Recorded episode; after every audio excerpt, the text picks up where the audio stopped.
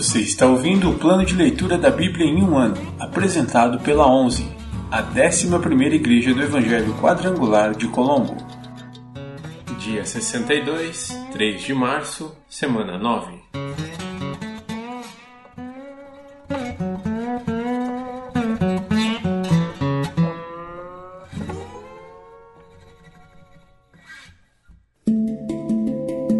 Novo Testamento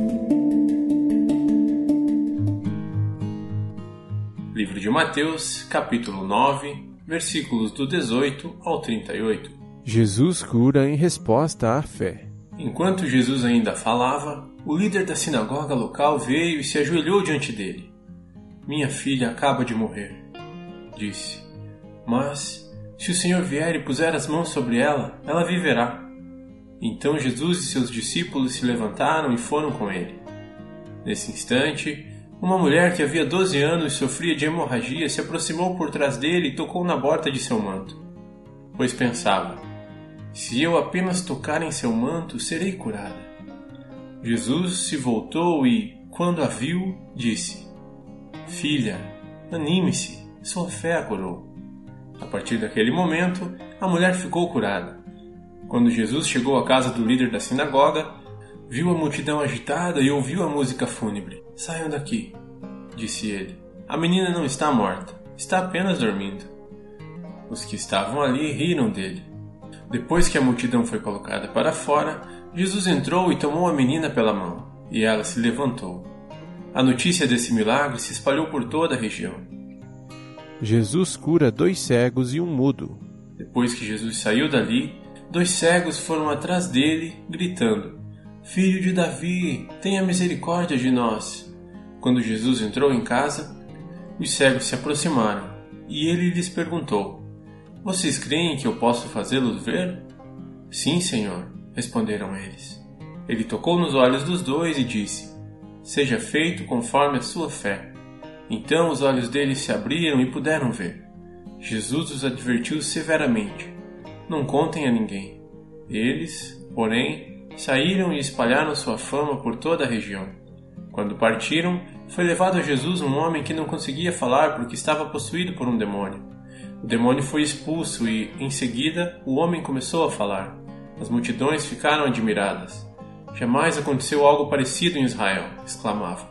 Os fariseus, contudo, disseram: Ele expulsa demônios porque o príncipe dos demônios lhe dá poder. A necessidade de trabalhadores. Jesus andava por todas as cidades e todos os povoados da região ensinando nas sinagogas, anunciando as boas novas do reino e curando todo tipo de enfermidade e doença. Quando viu as multidões, teve compaixão delas, pois estavam confusas e desamparadas, como ovelhas sem pastor. Disse aos discípulos: A colheita é grande, mas os trabalhadores são poucos. Orem ao Senhor da colheita, peçam que ele envie mais trabalhadores para seus campos.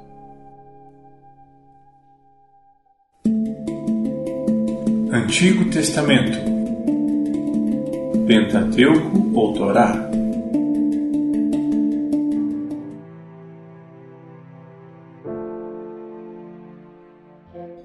Livro de Levítico, capítulo 5 Pecados que exigem uma oferta pelo pecado. Se alguém for chamado para testemunhar a respeito de algo que tenha visto ou que seja de seu conhecimento, mas se recusar a fazê-lo, comete pecado e deverá ser castigado por causa de seu pecado. Se alguém, mesmo sem saber, tocar em algo cerimonialmente impuro, como o cadáver de um animal impuro, seja um animal selvagem, um animal doméstico ou um animal que rasteja pelo chão, quando perceber o que aconteceu, deverá reconhecer sua contaminação e culpa. Se alguém, mesmo sem saber, tocar em algo que o torne impuro, quando perceber o que aconteceu, deverá reconhecer sua culpa. Se alguém, mesmo sem saber, fizer um voto impensado de qualquer tipo, para o bem ou para o mal, quando perceber a imprudência do voto, deverá reconhecer sua culpa.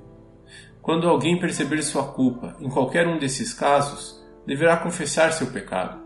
Como castigo pelo pecado, trará ao Senhor uma ovelha ou uma cabra do rebanho. É uma oferta pelo pecado, com a qual o sacerdote fará expiação pelo pecado da pessoa. Se a pessoa não tiver recursos para oferecer uma ovelha, trará ao Senhor duas rolinhas ou dois pombinhos como castigo pelo pecado. Uma das aves será para oferta pelo pecado e a outra para o holocausto. Ela as entregará ao sacerdote, que apresentará a primeira ave como oferta pelo pecado. Ele torcerá o pescoço da ave, mas não arrancará a cabeça.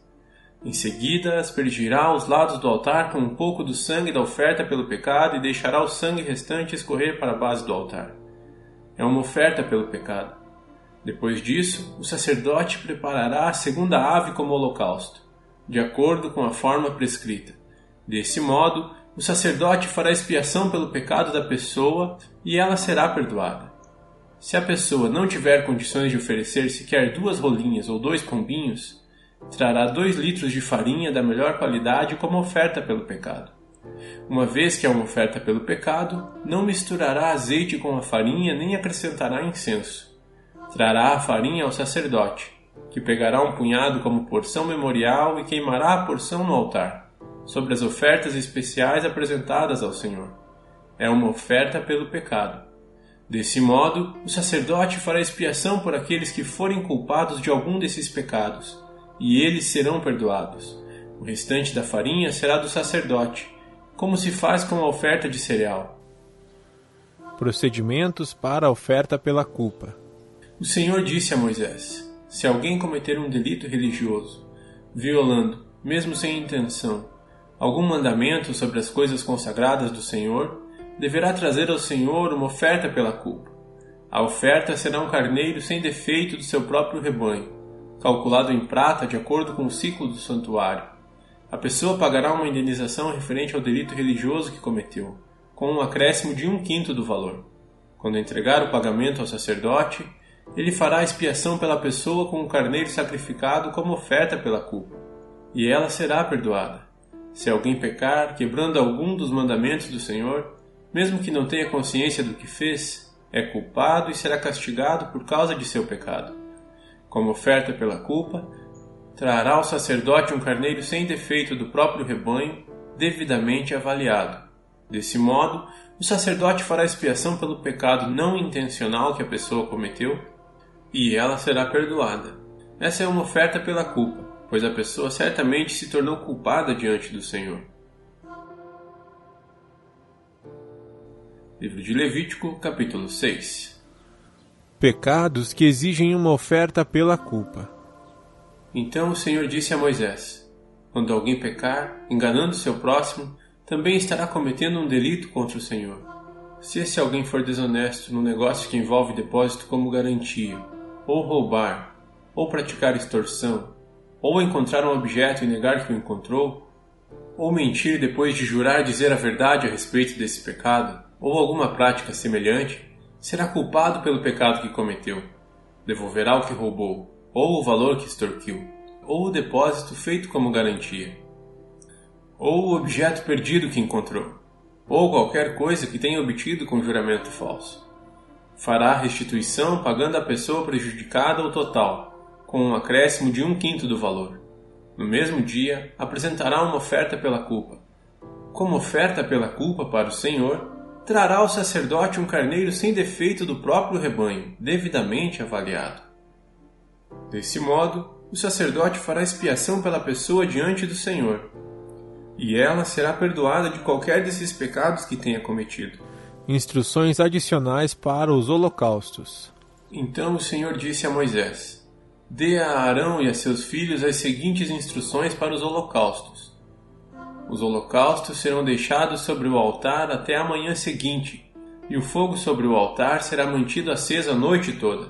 Pela manhã, depois que o sacerdote de serviço tiver vestido suas roupas oficiais de linho e as roupas de baixo, também de linho, limpará as cinzas do holocausto e as colocará ao lado do altar. Em seguida, removerá as roupas de linho, vestirá suas roupas habituais e levará as cinzas para fora do acampamento, até um lugar cerimonialmente puro. Enquanto isso, o fogo do altar será mantido aceso, nunca deverá se apagar. A cada manhã, o sacerdote acrescentará mais lenha ao fogo. Arrumará sobre ele o holocausto e queimará nele a gordura das ofertas de paz. Lembrem-se de que o fogo deverá ser mantido aceso no altar o tempo todo. Nunca deverá se apagar. Instruções adicionais para as ofertas de cereal. Estas são as instruções para as ofertas de cereal. Os filhos de Arão apresentarão essa oferta ao Senhor diante do altar. O sacerdote de serviço pegará da oferta de cereal um punhado de farinha da melhor qualidade, umedecida com azeite, junto com todo o incenso, e queimará essa porção memorial no altar como um aroma agradável ao Senhor. Arão e seus filhos poderão comer o restante da farinha, mas deverão assá-la sem fermento e comê-la num lugar sagrado dentro do pátio da tenda do encontro. Lembrem-se de que essa oferta nunca deverá ser preparada com fermento eu a dei aos sacerdotes como porção das ofertas especiais apresentadas a mim. É santíssima, como a oferta pelo pecado e a oferta pela culpa. Todos os homens descendentes de Arão poderão comer das ofertas especiais apresentadas ao Senhor. É seu direito permanente, de geração em geração. Qualquer pessoa ou objeto que tocar nessas ofertas se tornará santo. Procedimentos para a oferta da consagração. Então o Senhor disse a Moisés: no dia em que Arão e seus filhos forem ungidos, apresentarão ao Senhor a oferta padrão de cereal de dois litros de farinha da melhor qualidade, metade pela manhã e metade à tarde. Misture-a cuidadosamente com azeite e cozinhe-a numa assadeira. Corte em fatias a oferta de cereal e apresente-a como aroma agradável ao Senhor. A cada geração, o sacerdote ungido que suceder a Arão preparará essa mesma oferta ela pertence ao Senhor e será totalmente queimada. Essa é uma lei permanente.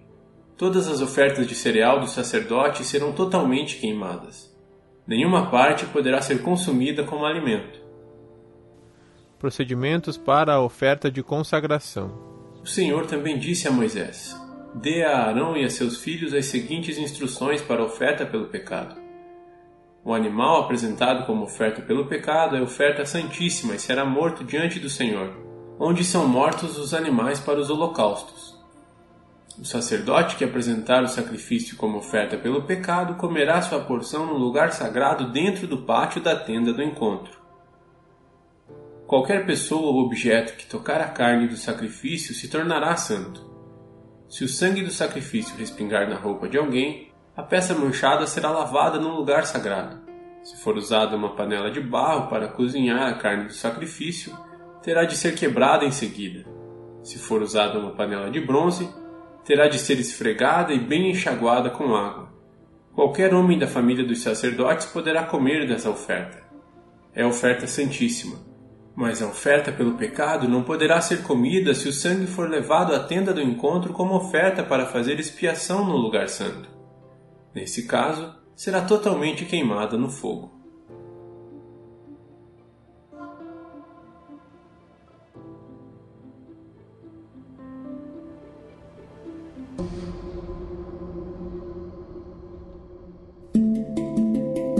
Livros poéticos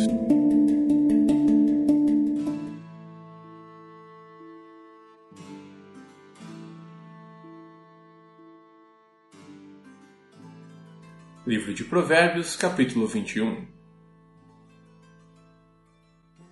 O coração do rei é como canais de águas controlados pelo Senhor.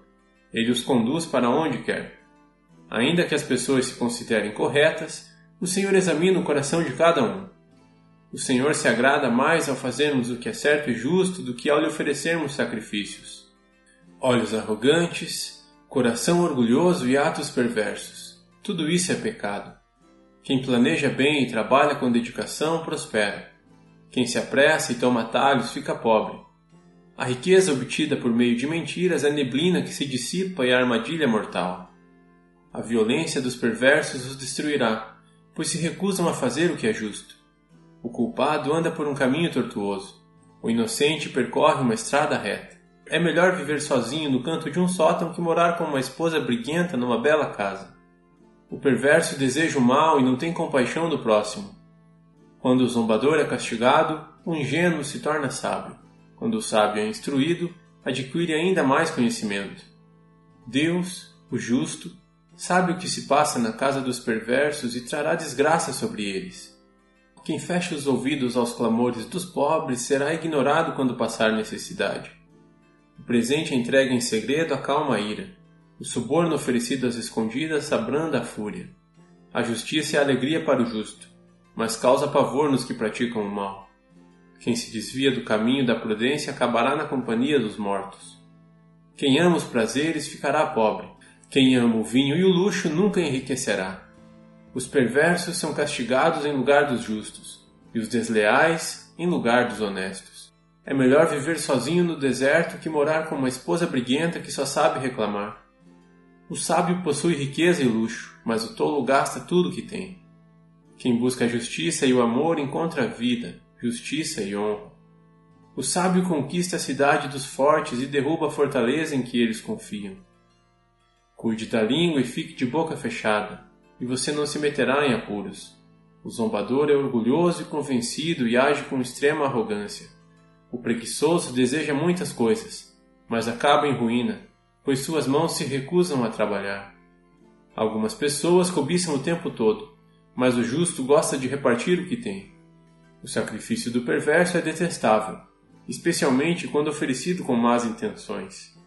A testemunha falsa será morta. A testemunha confiável terá permissão de falar. A teimosia do perverso transparece em seu rosto, mas o justo pensa antes de agir. Não há sabedoria, entendimento, nem conselho humano capaz de resistir ao Senhor. O cavalo é preparado para o dia da batalha, mas quem dá a vitória é o Senhor.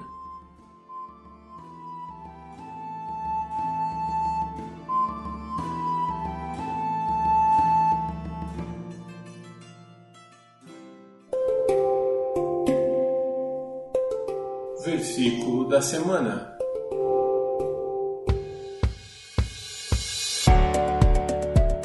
Ensina o menino no caminho em que deve andar, e, até quando envelhecer, não se desviará dele. Provérbios 22, 6 Ensina o menino no caminho em que deve andar, e até quando envelhecer, não se desviará dele. Provérbios 22, 6 Ensina o menino no caminho em que deve andar, e, até quando envelhecer, não se desviará dele. Provérbios 22, 6